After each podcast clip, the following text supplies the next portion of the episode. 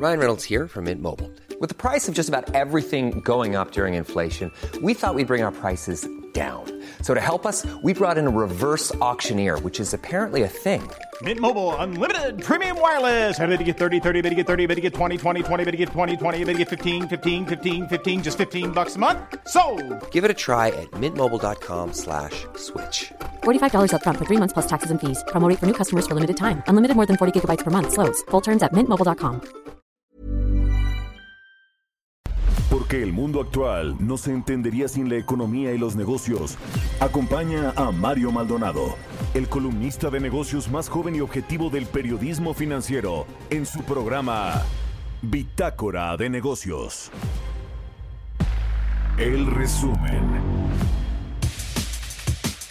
En comparecencia ante la Comisión de Hacienda y Crédito Público del Senado, Alejandro Díaz de León, gobernador del Banco de México, explicó que la economía mexicana sufrió y aún sufre debido al COVID-19 que afecta a nuestro país y al mundo entero. Mencionó que los retos que enfrentará la economía mexicana será el tema inflacionario y reconoció que el dinamismo en Estados Unidos y tener un estrecho lazo comercial fue uno de los motores que ayudaron a acelerar la economía mexicana. Siempre que Estados Unidos crece es una oportunidad para México y la debemos de aprovechar. Pero si crece con inflación y con ajuste en las tasas de interés, va a poner presión en los mercados financieros mexicanos y en ese sentido debemos estar conscientes de que puede haber más volatilidad. En medio de la mayor incertidumbre por las decisiones de política interna y el COVID-19, así como tasas de interés más altas en Estados Unidos, de acuerdo con datos del Banco de México, en el primer trimestre del año los inversionistas extranjeros sacaron del mercado de deuda gubernamental 106.550 millones de pesos.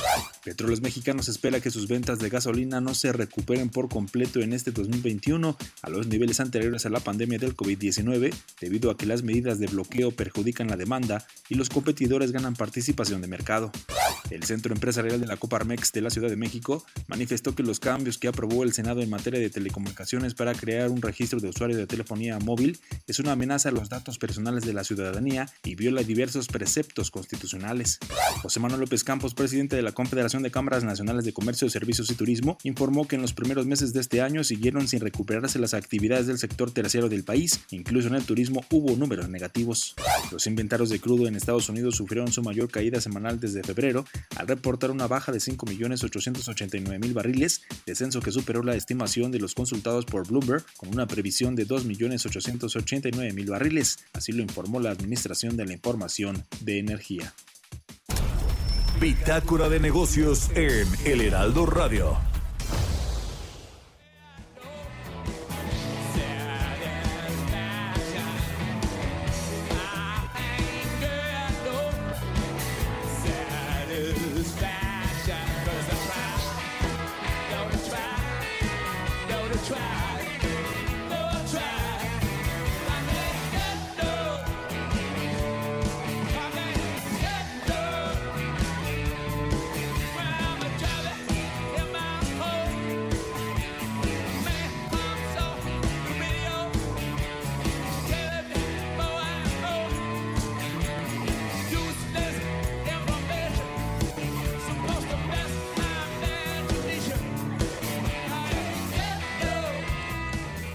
¿Qué tal? ¿Cómo están? Muy buenos días. Bienvenidos a Bitácora de Negocios. Yo soy Mario Maldonado y me da gusto saludarlos en este jueves 15 de abril del 2021, mitad del mes de abril. Arrancamos Bitácora de Negocios como siempre con música. Estamos escuchando a los Rolling Stones con esta canción que se llama I Can Get No Satisfaction.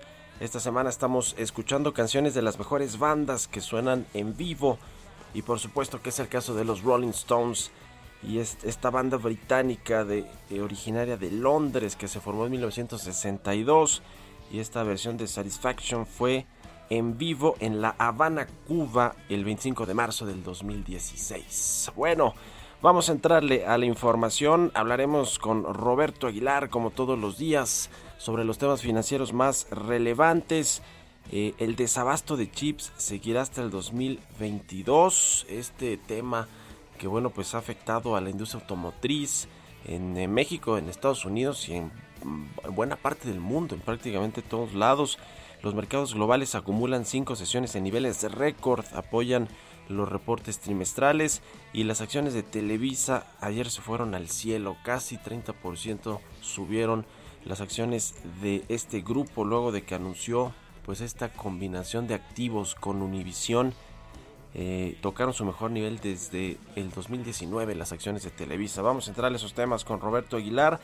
Platicaremos también con Gerardo Flores, economista especializado en el tema de análisis de políticas públicas. México exigirá el registro de datos biométricos para contratar una línea de telefonía móvil. Este es un tema que pues va a dar mucho de qué hablar, puesto que hay eh, ya experiencias pasadas que no funcionaron y ahora pues parece ser que los ocurrentes legisladores de Morena quieren eh, retomar estos eh, asuntos como el Renau de Felipe Calderón que no funcionó, los datos cayeron en manos de personas inadecuadas y bueno, pues parece ser que algo podría suceder similar con este asunto de los datos biométricos para contratar una línea telefónica. Vamos a hablar de eso con Gerardo Flores, también platicaremos con Félix Boni, el director general de análisis económico de HR Ratings sobre la deuda pública al cierre del 2020, el efecto de la monetización de la deuda de Pemex en México también, eh, todo este asunto, pues sí, del endeudamiento público que creció y el tema de petróleos mexicanos que también es pues una bomba de tiempo para el gobierno federal, para las finanzas públicas, por lo que significa pues todas estas amortizaciones y esta deuda que ya se comprometió a pagar el gobierno en lugar de Pemex. Así que vamos a entrar a estos temas con el director eh, financiero de análisis económico y financiero de HR Ratings y platicaremos también con Adriana García, investigadora de México, cómo vamos sobre la reforma a la ley de hidrocarburos que impedirá que la economía mexicana regrese a niveles previos a la pandemia. Así que se va a poner bueno, quédense aquí en Bitácora de Negocios. Son las 6 con 8 de la mañana. Vamos a otra cosa.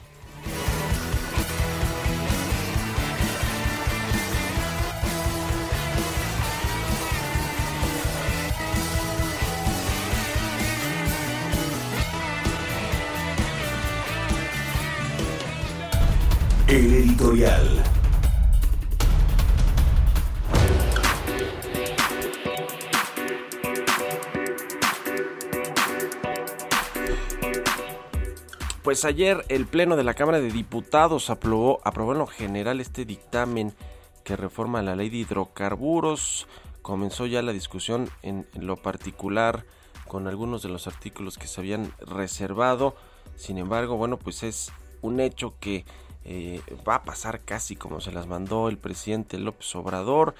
Busca darle pues esta fuerza de nueva cuenta a petróleos mexicanos, pero pues ir inhibiendo la participación privada con la expedición de los permisos para operar toda la cadena de, petrolíferos que tiene que, que, ver digamos ya con las estaciones de gasolina en su punto final ya desde, desde hacía meses que el regulador, la Comisión Reguladora de Energía, pues no está otorgando estos permisos a los eh, importadores de combustibles, a quienes distribuyen sus, sus gasolinas en México y que eventualmente pues ellos sí pueden competir con mejores precios que, la que les vende Pemex, la molécula de, de la gasolina.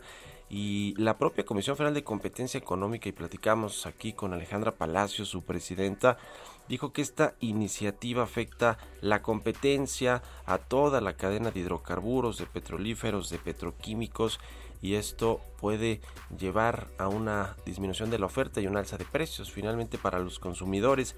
Es decir, eh, además de estas eh, pues suerte de expropiaciones indirectas que acusa la iniciativa privada, que eh, pues se tiene este, esta, esta reforma, este dictamen que mandó el presidente, tiene este tufo expropiatorio, por lo menos de manera indirecta, cuando se trate de un asunto de seguridad nacional, de seguridad energética. Es un eh, tema que es eh, eh, pues para nada conveniente para los empresarios, por supuesto, para la inversión privada, para la confianza de los inversionistas. Es todo un tema este asunto de la reforma a la ley de hidrocarburos, pero va a pasar ya la avaló la Cámara de Diputados, eh, tiene que ir a otras eh, comisiones porque se aprobó en lo, general este dictamen. La, Comisión de Energía ya lo aprobó, de hecho, eh, pero tiene que, pasar ahora por el Senado, pero no le van a cambiar mucho de lo que ya está contenido aquí, algunos ajustes quizá cosméticos, pero va a pasar casi como la mandó el presidente.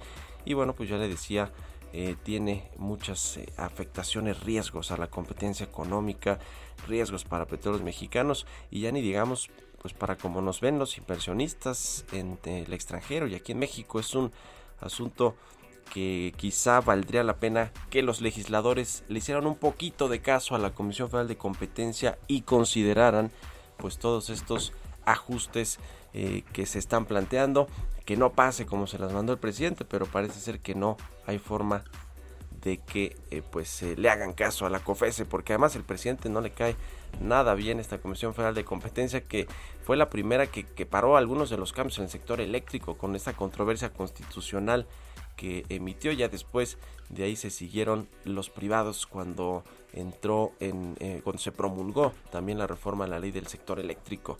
Así que ya veremos qué pasa. ¿Ustedes qué opinan? Escríbanme a mi cuenta de Twitter, arroba Mario Mal y a la cuenta arroba Heraldo de México. Economía y mercados. Roberto Aguilar ya está aquí en la cabina del Heraldo Radio. ¿Cómo estás, mi querido Robert? Buenos días. ¿Qué tal, Mario? Me da mucho gusto saludarte a ti y a todos nuestros amigos. Bueno, pues empezamos. Fíjate que el tipo de cambio está regresando a niveles de 20 pesos y no sería descartado, no sería extraño que bajara de esos niveles de los 20 pesos. Hemos hablado en los últimos días de esta estabilidad cambiaria que tiene también que ver pues básicamente con el comportamiento del dólar a nivel global. Pero fíjate que las acciones mundiales estaban en camino de extender una racha de cinco días de máximos históricos, mientras que el Bitcoin se tomó un respiro después de su último aumento y los mercados de Rusia cayeron ante la perspectiva de las sanciones estadounidenses más duras este año.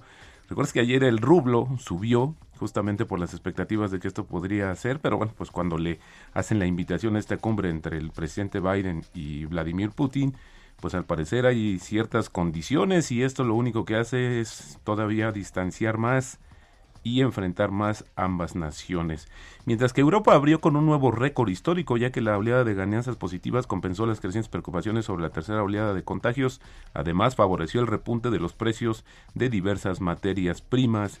Y bueno, pues justamente te decía que el dólar estadounidense estaba en un mínimo de cuatro semanas antes de los datos de ventas minoristas de marzo que se van a dar a conocer en unos minutos y los inversionistas están cada vez más convencidos de que las tasas de interés justamente de Estados Unidos se van a mantener bajas, mientras que en Europa una avalancha de emisiones de deuda elevó los rendimientos de los bonos alemanes, la economía más importante de aquel bloque, a máximos de cuatro semanas. Y fíjate, uno de los resultados también que ha tenido el tema pandémico, Mario, es el tema de una mayor conciencia quizás en, todo lo que tiene que ver con la sustentabilidad.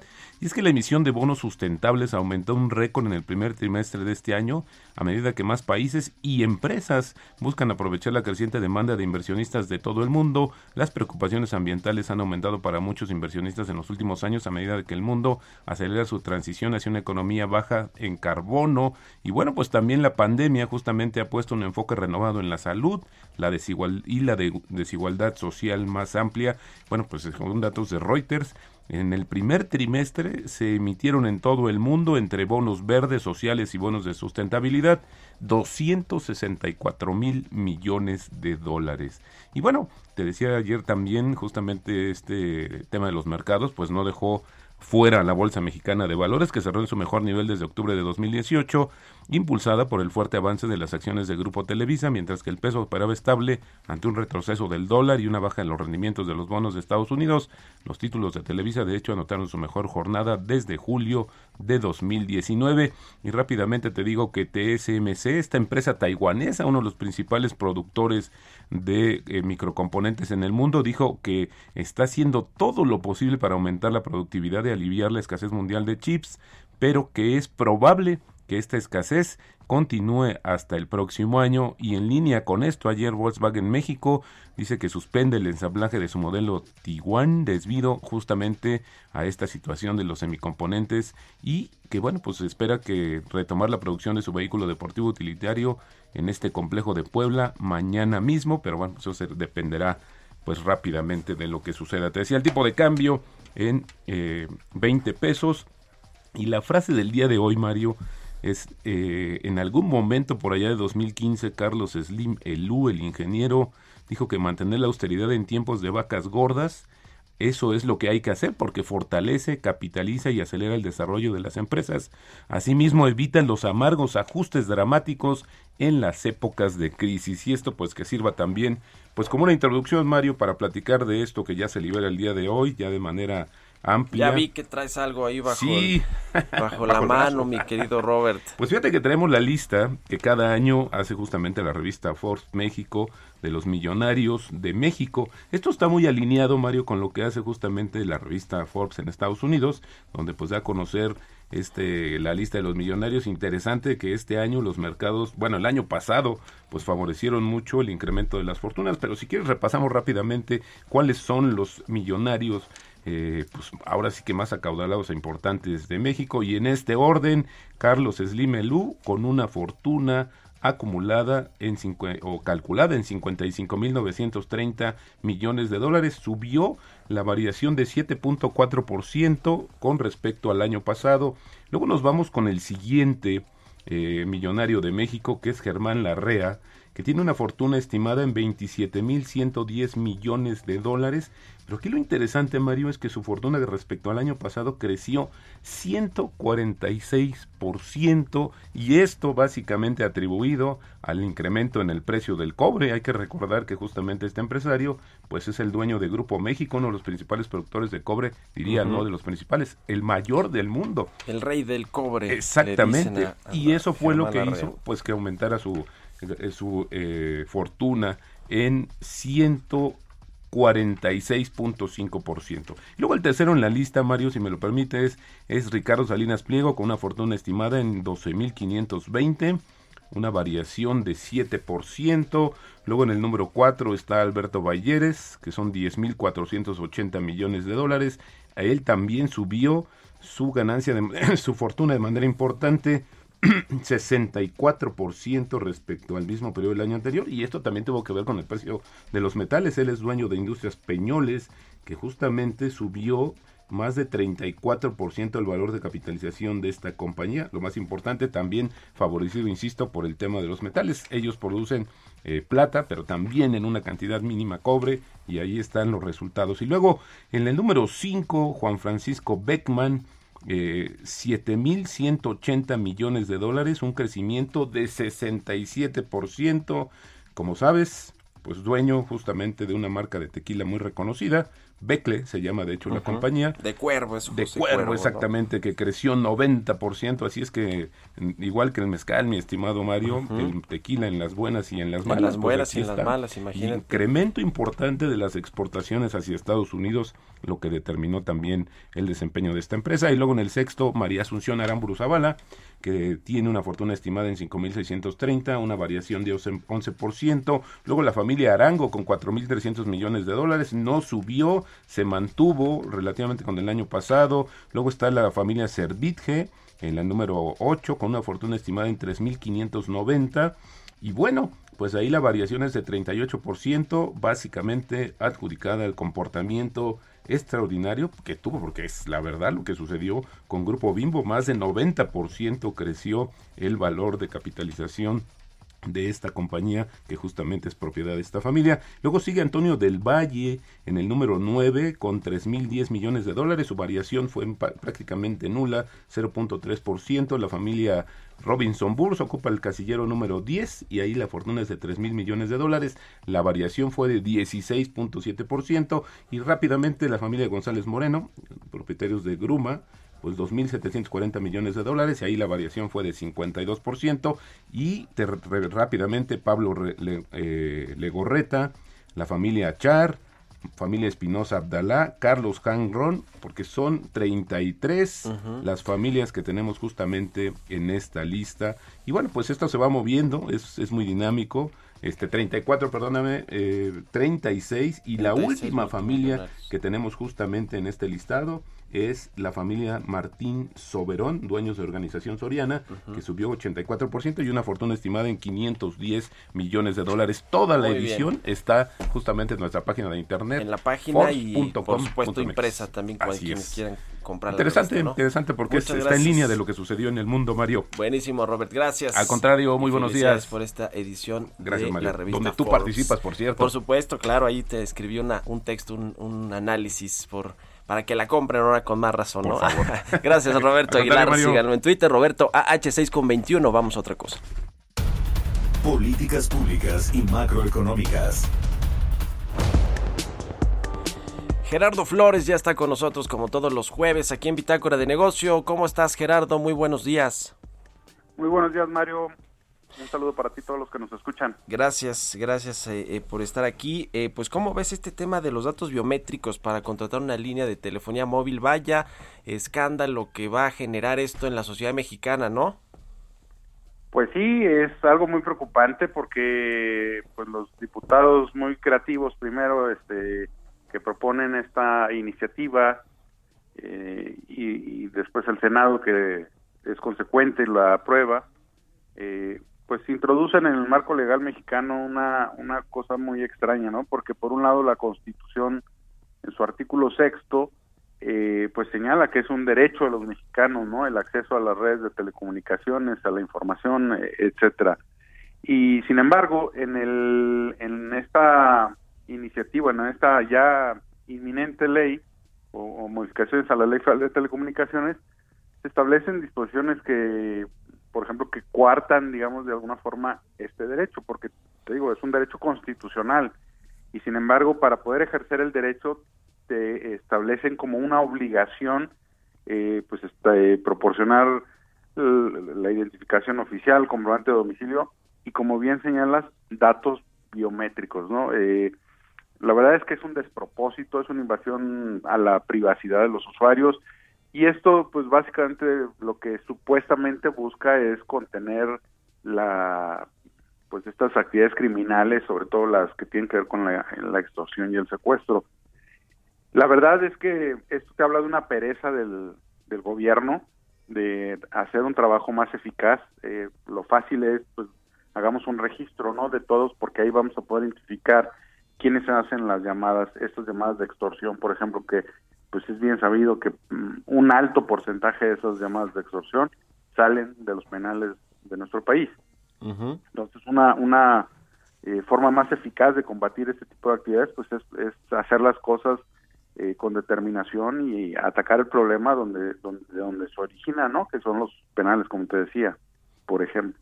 Sí, sí, por supuesto, se sabe que eh, provienen de ahí las llamadas de extorsión, eh, de, de, supuestos secuestros y cosas por el estilo, pero pues allá en, en, el Congreso Federal están sacando todo lo que puedan antes de las elecciones y de que, cambie la Cámara Baja, ¿no? La Cámara de Diputados.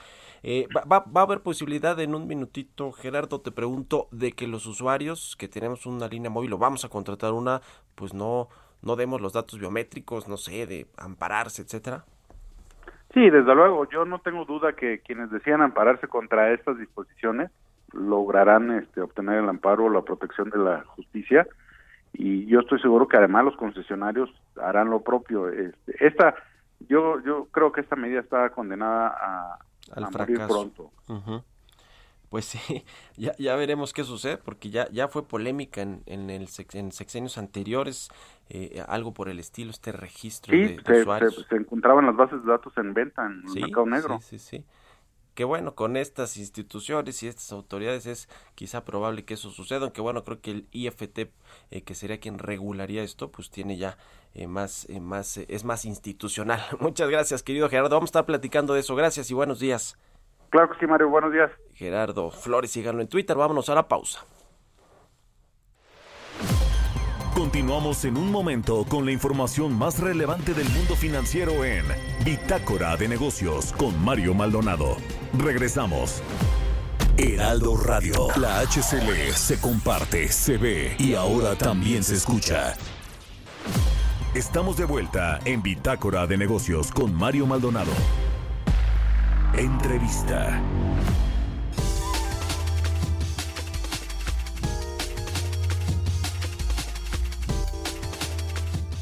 Ya estamos de regreso aquí en Bitácora de Negocios. Son las 6 de la mañana con 30 minutos, tiempo del centro de México. Vamos a platicar con Félix Boni. Él es director general de análisis económico y financiero de HR Ratings. ¿Cómo estás, Félix? Muy buenos días. Gracias por tomar la llamada. Buenos días, gracias. Pues queremos platicar contigo sobre los, los reportes, los análisis que han hecho en términos de la deuda pública de México en el 2020, que el presidente dice que pues no aumentó el endeudamiento público, pero sí aumentó simplemente por la base de comparación la deuda neta con respecto al Producto Interno Bruto, que cayó 8.5% de la economía mexicana. Pero platícanos más de los detalles, de qué están viendo en el horizonte de México en el 2021 con las, los vencimientos de deuda y con los requerimientos eh, que tendrá México pues para hacer eh, frente pues al, al, presupuesto y al pago de los de, de, de, del, pues, de las necesidades que tiene ya fijas no las pensiones el pago del servicio de la deuda y demás. Pues sí sí hay muchos muchos muchos elementos. Uh, de nuestro punto de nuestra perspectiva que sí hubo un uh, endeudamiento Uh, pero el endeudamiento fue relativamente limitado y básicamente hubo varios factores uh, que estaba uh, operando por lo menos en 2020. uno que sí definitivamente la razón entre deuda y Producto Interno Bruto, o sea, el tamaño de la economía, esa métrica ciertamente sí subió, subió de manera importante y subió en primer lugar porque la base bajó, eso sí es, es, es correcto, uh sí fue un impacto, un, tuvo un efecto muy importante. Y también otro elemento que afectó ese incremento en la deuda uh, fue una que no únicamente que el PIB bajó, sino también la deuda subió en buena parte por el tipo de cambio, por la parte de la deuda que está denominado uh, en, en, pesos y también una pequeña parte también de la deuda está ligado a la inflación sí. uh, y por lo tanto también subió. Entonces esos dos factores eran muy importantes, la devaluación del tipo de cambio por un lado y la caída en el PIB también fueron factores muy importantes. Otro factor uh, muy importante que limitó el endeudamiento fue el hecho uh, de que el gobierno federal pudo hacer uso de los diferentes activos que tiene el sector público federal, especialmente los fondos de estabilización, que básicamente se vació a ese fondo que se llama el FEIP. Entonces, en vez de endeudarse, utilizó esos activos para financiar y también al final sí hubo a cierto punto una, un endeudamiento por parte del gobierno federal. Eso es lo que pasó uh, en, 2000, en 2020. Uh, para 2021, creo que también estás hablando de eso, lo que sí estamos viendo son, varios factores, uh, entre otros, uh, sería, y de largo plazo, lo que sí estamos viendo es que las obligaciones pensionarias del gobierno federal, del sector público federal en, en, términos generales, especialmente en el IMSS que paga el grueso de esos uh, de esas pensiones, pero no es, único, no es el único. El gobierno federal, Pemex, la Comisión Federal también pagan, uh, pagan pensiones. Uh, pero esa sí es una de las cargas más importantes de largo plazo para el gobierno, para, para el sector público federal. Y, ese sí es un reto que tiene el gobierno. pero por otro lado, una manera en que el gobierno está tratando de enfrentar ese reto es aumentar la recaudación. El gobierno tuvo uh, un buen nivel de éxito en 2020 en aumentar la recaudación relativo al PIB, pero también ese incremento fue uh, en parte porque la que PIB cayó, pero de todas formas sí hubo mucho más, uh, mucho, tuvo, tuvo mucha eficacia en términos de aumentar la recaudación. Ahora el reto es mantener ese incremento uh, en la recaudación. Y finalmente en 2021-22 vamos a ver un incremento muy importante en uh, la inversión física uh, del gobierno del sector público federal, básicamente por Pemex, por las operaciones que tiene en, en Dos Bocas y también el Sistema Nacional de refinación en términos generales. Eso sería especialmente fuerte en 2021, en 2022 Uh, y posteriormente tenemos que ir cuáles son las consecuencias de eso en términos de aumentar la, la, la, la capacidad de producción de, de productos petroleros uh, final, uh, refinados. Entonces, uh -huh. esos, esos, son entre algunos, mu mu muchos de los retos que tiene. Ya. El es, asunto este de, de, petróleos mexicanos, justamente, eh, Félix, con eh, las amortizaciones de deuda y el pago, pues, de, eh, parte de la deuda de Pemex por parte de por el gobierno federal mexicano que, que anunció Hacienda hace unas semanas. ¿Qué, ¿Qué efectos va a tener para las finanzas públicas y para pues los requerimientos de financiamiento del sector público? Pues sí, básicamente lo que hace eso, lo, lo que ha hecho el gobierno, lo que ha comprometido el gobierno federal uh, y el compromiso, el apoyo del gobierno federal ha sido muy importante para Pemex y la idea es que eso va a ser temporal mientras que aumenta su capacidad de refinación y para así limitar las importaciones. Es primero ha ido uh, reduciendo la importante carga fiscal que paga Pemex al gobierno federal, ese se va a reducir. Segundo, el gobierno federal va a hacer aportaciones directo al a Pemex para, ir, para ayudarlo en financiar sus fuertes planes de inversión y también en términos prácticos a pagar una buena parte uh, de las amortizaciones de deuda que tiene a Pemex en este año. Básicamente lo que quiere decir eso es que uh, el pago de esas amortizaciones uh, se va a transferir la carga de eso a Pemex, a gobierno federal, y el hecho de que el gobierno federal tiene cierto uh, su, su costo su costo financiero es menor que Pemex, básicamente en términos prácticos, el gobierno federal va a endeudarse más y Pemex se va a endeudarse menos como consecuencia de esa canalización de recursos de Pemex, del gobierno federal hacia Pemex para permitir a Pemex con esos recursos pagar las amortizaciones de este año. Pero en términos netos entre los dos, uh, básicamente es, es lo mismo, nada más se transfiere en términos prácticos una parte de la deuda de, de, Pemex al gobierno federal, cuyo costo es ligeramente menor. O es menor. Sí, sí. Según el plan eh, de negocios de petróleos mexicanos, hacia el 2025, 26, si no 26. mal recuerdo, 26, eh, se va a reducir la deuda, pero no de forma importante, ¿no? Hoy Pemex tiene una deuda de más de 110 mil millones de dólares, una deuda neta, y pues lo que decía el plan de negocios es que si bien le va a Pemex, se va a reducir en 5 mil millones de dólares este sexenio. ¿Cómo ves este asunto? Porque eh, va a seguir siendo la empresa petrolera más endeudada del mundo.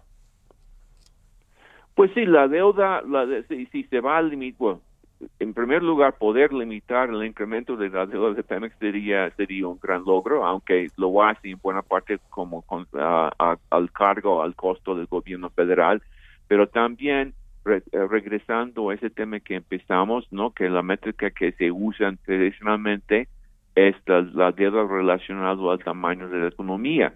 Uh, entonces, suponiendo que la economía puede ir creciendo de manera importante, a lo mejor, a lo mejor uh, las autoridades piensan que el gobierno, que, la economía va a crecer a un ritmo mayor que lo que nosotros pensamos, por ejemplo.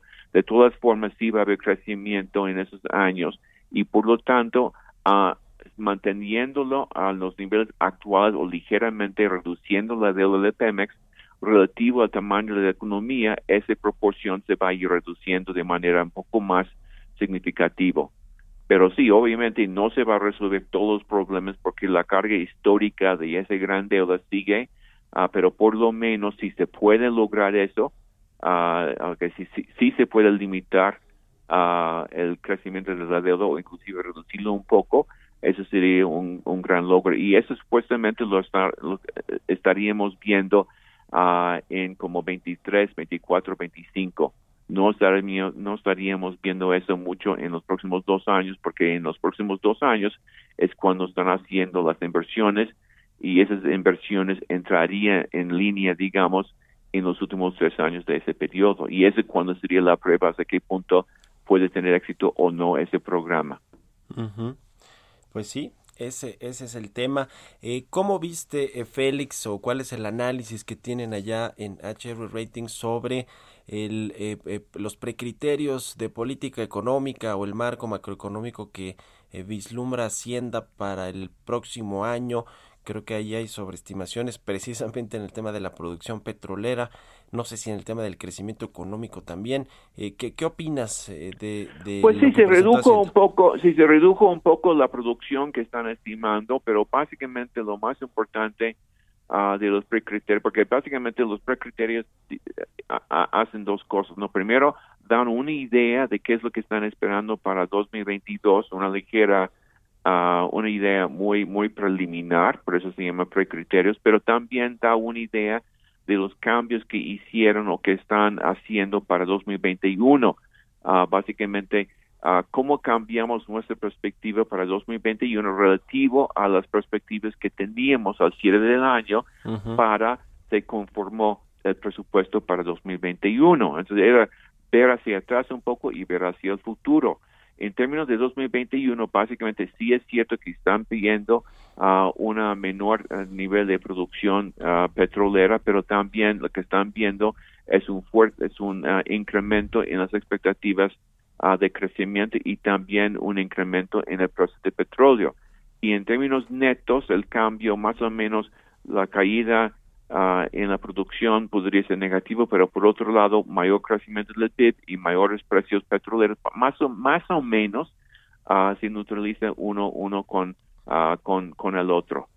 En términos en términos prácticos no no hay un cambio muy fuerte, pero dentro de al anterior de eso sí había unos unos unos cambios.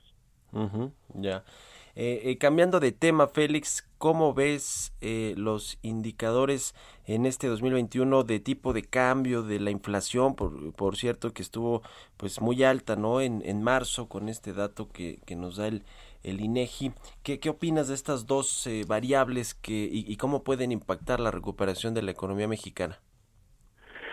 Pues la cuestión de la de la inflación yo creo que es uno de los más importantes en este en este año y es muy importante que la gente o que nosotros todos entendemos uh, que hay dos factores en juego. Uh, uno es el factor base, en el sentido de que el año pasado uh, hubo una caída muy importante en la inflación, en buena parte por la fuerte caída en los precios de petróleo el año pasado, si recuerdan que fue parte del problema del año pasado, ¿no?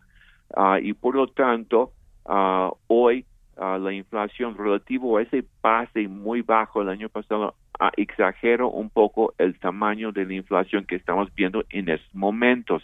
Y pensamos que ese puede seguir hasta hasta ese efecto base puede seguir a abril y mayo inclusive puede ser más fuerte todavía. Eso en sí no nos preocupa tanto porque es un efecto base. El problema más serio sería cuál sería la inflación de marzo, abril a, a, junio, no únicamente relativo al año pasado, sino relativo a los meses inmediatos anteriores.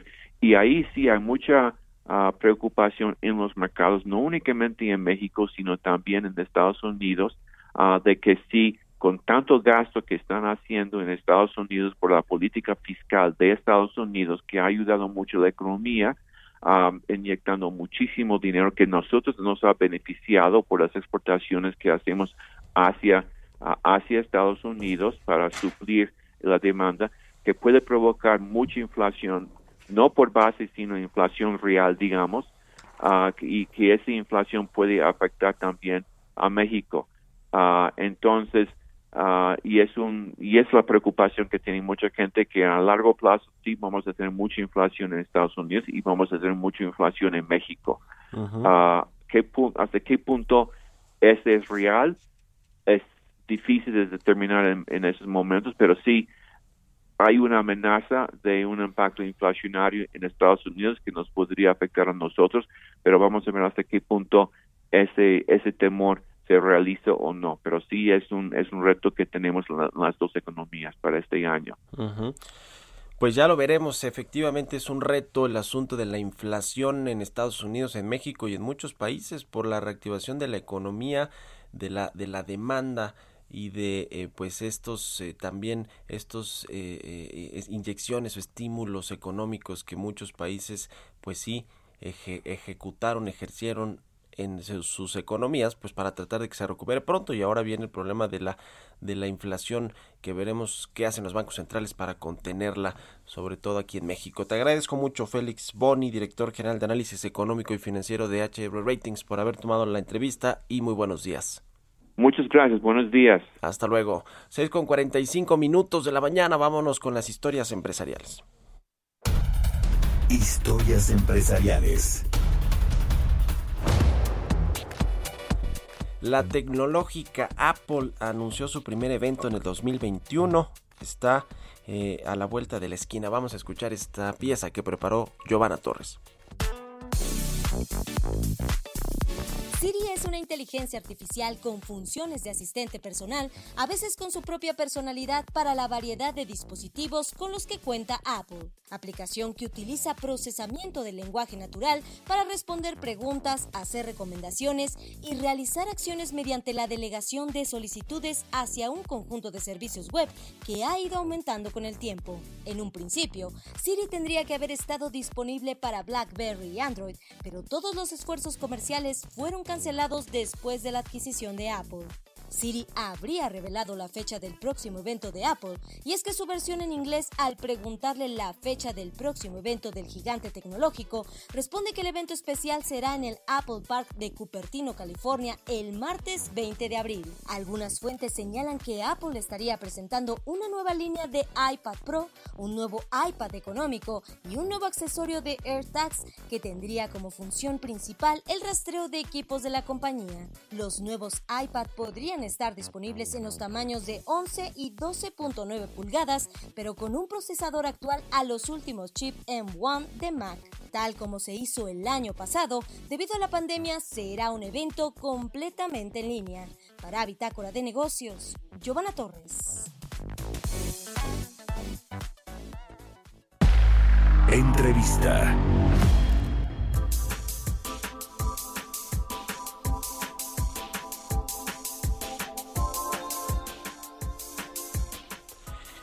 Cambiando de tema, vamos a hablar con Ariana, Adriana García, investigadora de México. ¿Cómo vamos sobre este asunto de la ley, a la, reforma a la ley de hidrocarburos que se aprobó ayer en San Lázaro, en la Cámara de Diputados?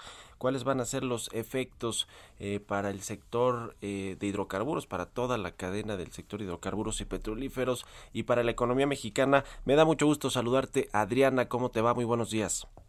Hola, buenos días.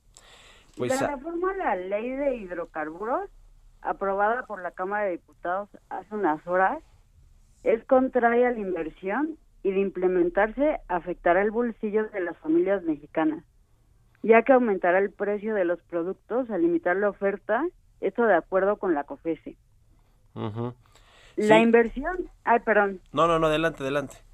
Cuéntanos. La inversión es el principal motor de crecimiento y las acciones reciente del gobierno de México con la reforma a la ley de hidrocarburos y en febrero con la reforma a la ley de la industria eléctrica crean incertidumbre jurídica a las inversiones en el sector energético y debilitan el Estado de Derecho. Menos inversión se traduce en menos empleo. De acuerdo con el documento de precriterios 2022 de la Secretaría de Hacienda y Crédito Público, estiman que la economía mexicana regresará a niveles prepandemia al final de este año, pero las iniciativas presentadas por el Ejecutivo Federal van en dirección contraria a la recuperación económica acelerada. La inversión en México acumuló dos años consecutivos con caídas anuales y al cierre de 2020 la inversión se contrajo en 18.3% anual. A su interior, la inversión representa el 18.3% del PIB y el 16.1 es inversión privada y únicamente el 2.6 es inversión pública. Es imprescindible proveer certeza jurídica para que exista mayor inversión en el país. Además, este año México volvió a quedar fuera de los 25 países más atractivos para la inversión extranjera directa de acuerdo con el índice de confianza publicado por Kearney.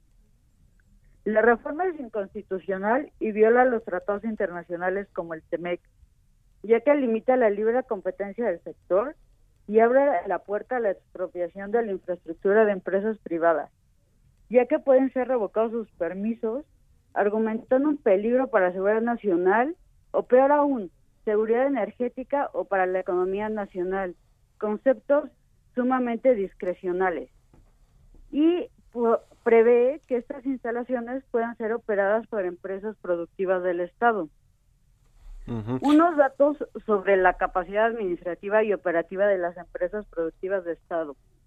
Con datos de la Secretaría de Hacienda al cuarto trimestre de 2020, Pemex presentó un, un subejercicio de más de 100 mil millones de pesos y CFE uno de más de 12 mil millones de pesos.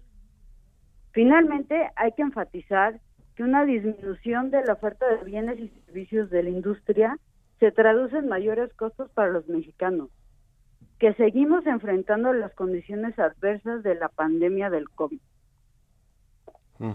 Pues es un tema, la verdad, eh, que ha generado mucha polémica. Ya eh, nos mencionabas este asunto de la Comisión Federal de Competencia Económica que habla, pues, eh, claramente de que va a haber, pues, un problema de precios finales al consumidor de las gasolinas, de los energéticos, si pasa como planteó el presidente López Obrador esta reforma a la ley de hidrocarburos y, y, bueno pues se va a afectar toda la cadena, toda la cadena de hidrocarburos de petrolíferos y de petroquímica eh, la cual está planteada, eh, como, está planteada esta iniciativa. Eh, Adriana, el asunto este de por el que se quejan los empresarios de que podría significar expropiaciones indirectas por el asunto de la seguridad energética y seguridad nacional, que no queda muy claro ahí el gobierno federal cómo pues podría eh, eh, hacer valer pues un, un, asunto de una posible expropiación de un contrato de una empresa por un tema de seguridad energética. ¿Qué opinas de eso? ¿Cuál es la evaluación que hicieron allí en México? ¿Cómo vamos sobre ese tema? Sumamente delicado para la certeza jurídica de las inversiones que lo más seguro es que no van a querer seguir invirtiendo en el país y se va a traducir en menor creación de empleo. Y como te comentaba, la poca eh, capacidad administrativa y operativa de las empresas productivas del Estado eh, se encuentra con los datos del ejercicio presupuestal del año pasado. Un subejercicio de petroleros mexicanos de más de 100 mil millones de pesos en un año de pandemia, la peor contracción histórica de México. Ya pues eh, estaremos viendo qué suceda ya en, en, el Congreso, en la Cámara de Senadores, en fin, cuando se tenga que promulgar, pero ayer la pasaron fast track hasta la madrugada, pues de hoy los diputados, sin hacerle modificaciones o grandes modificaciones, yo creo que va a correr la misma suerte que la reforma a la ley de la industria eléctrica, que la pasaron rapidísimo, sin cambiarle una coma como lo pidió el presidente, y se va a enfrentar ya, una vez promulgada, al poder judicial y a los amparos de los empresarios afectados por este pues por este cambio no de hecho ya eh, los eh, la, eh, asociación de empresas de gasolineras y de estaciones de gasolina pues ya dijeron que que van a promover algunos de estos amparos o, digamos algún recurso legal para evitar que afecte sus negocios. Ya lo estaremos platicando. Mientras tanto te agradezco. Y al final los que perdemos somos los, consumidores. pues sí, la verdad es que sí, no se ve eh, cómo pueda beneficiar en general a la economía, al sector energético y a los consumidores, a los eh, eh, productos finales, es decir, la gasolina ya, el petróleo ya transformado pues en, en, gasolina, no se ve cómo nos pueda beneficiar. Ya lo estaremos platicando. Gracias Adriana García, investigadora de México. ¿Cómo vamos por haber tomado la entrevista y muy buenos días? Muchas gracias, hasta luego. Hasta luego, ya casi nos despedimos. Eh, déjeme recomendarle la portada de El Heraldo de México y en su versión impresa y digital. Trae este escándalo de Félix Salgado Macedonio y Raúl Morón, los candidatos a eh, dos gubernaturas eh, que bueno pues el, INE les negó pues la candidatura más bien le retiró la candidatura por no haber transparentado los gastos de su campaña cuando eran precandidatos. Eh, y bueno, pues ahora el eh, fallo final lo tendrá el Tribunal Electoral y ya veremos qué, qué definen. Quédense aquí en el Heraldo Radio con Sergio Sarmiento y Lupita Juárez. Nosotros nos escuchamos mañana tempranito a las 6. Muy buenos días.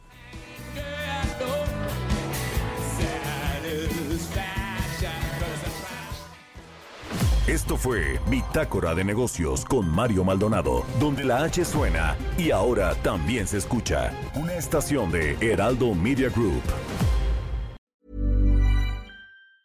Mom deserves the best, and there's no better place to shop for Mother's Day than Whole Foods Market. They're your destination for unbeatable savings, from premium gifts to show-stopping flowers and irresistible desserts. Start by saving 33% with Prime on all body care and candles. Then get a 15-stem bunch of tulips for just $9.99 each with Prime. Round out Mom's menu with festive rosé, irresistible berry chantilly cake, and more special treats. Come celebrate Mother's Day at Whole Foods Market.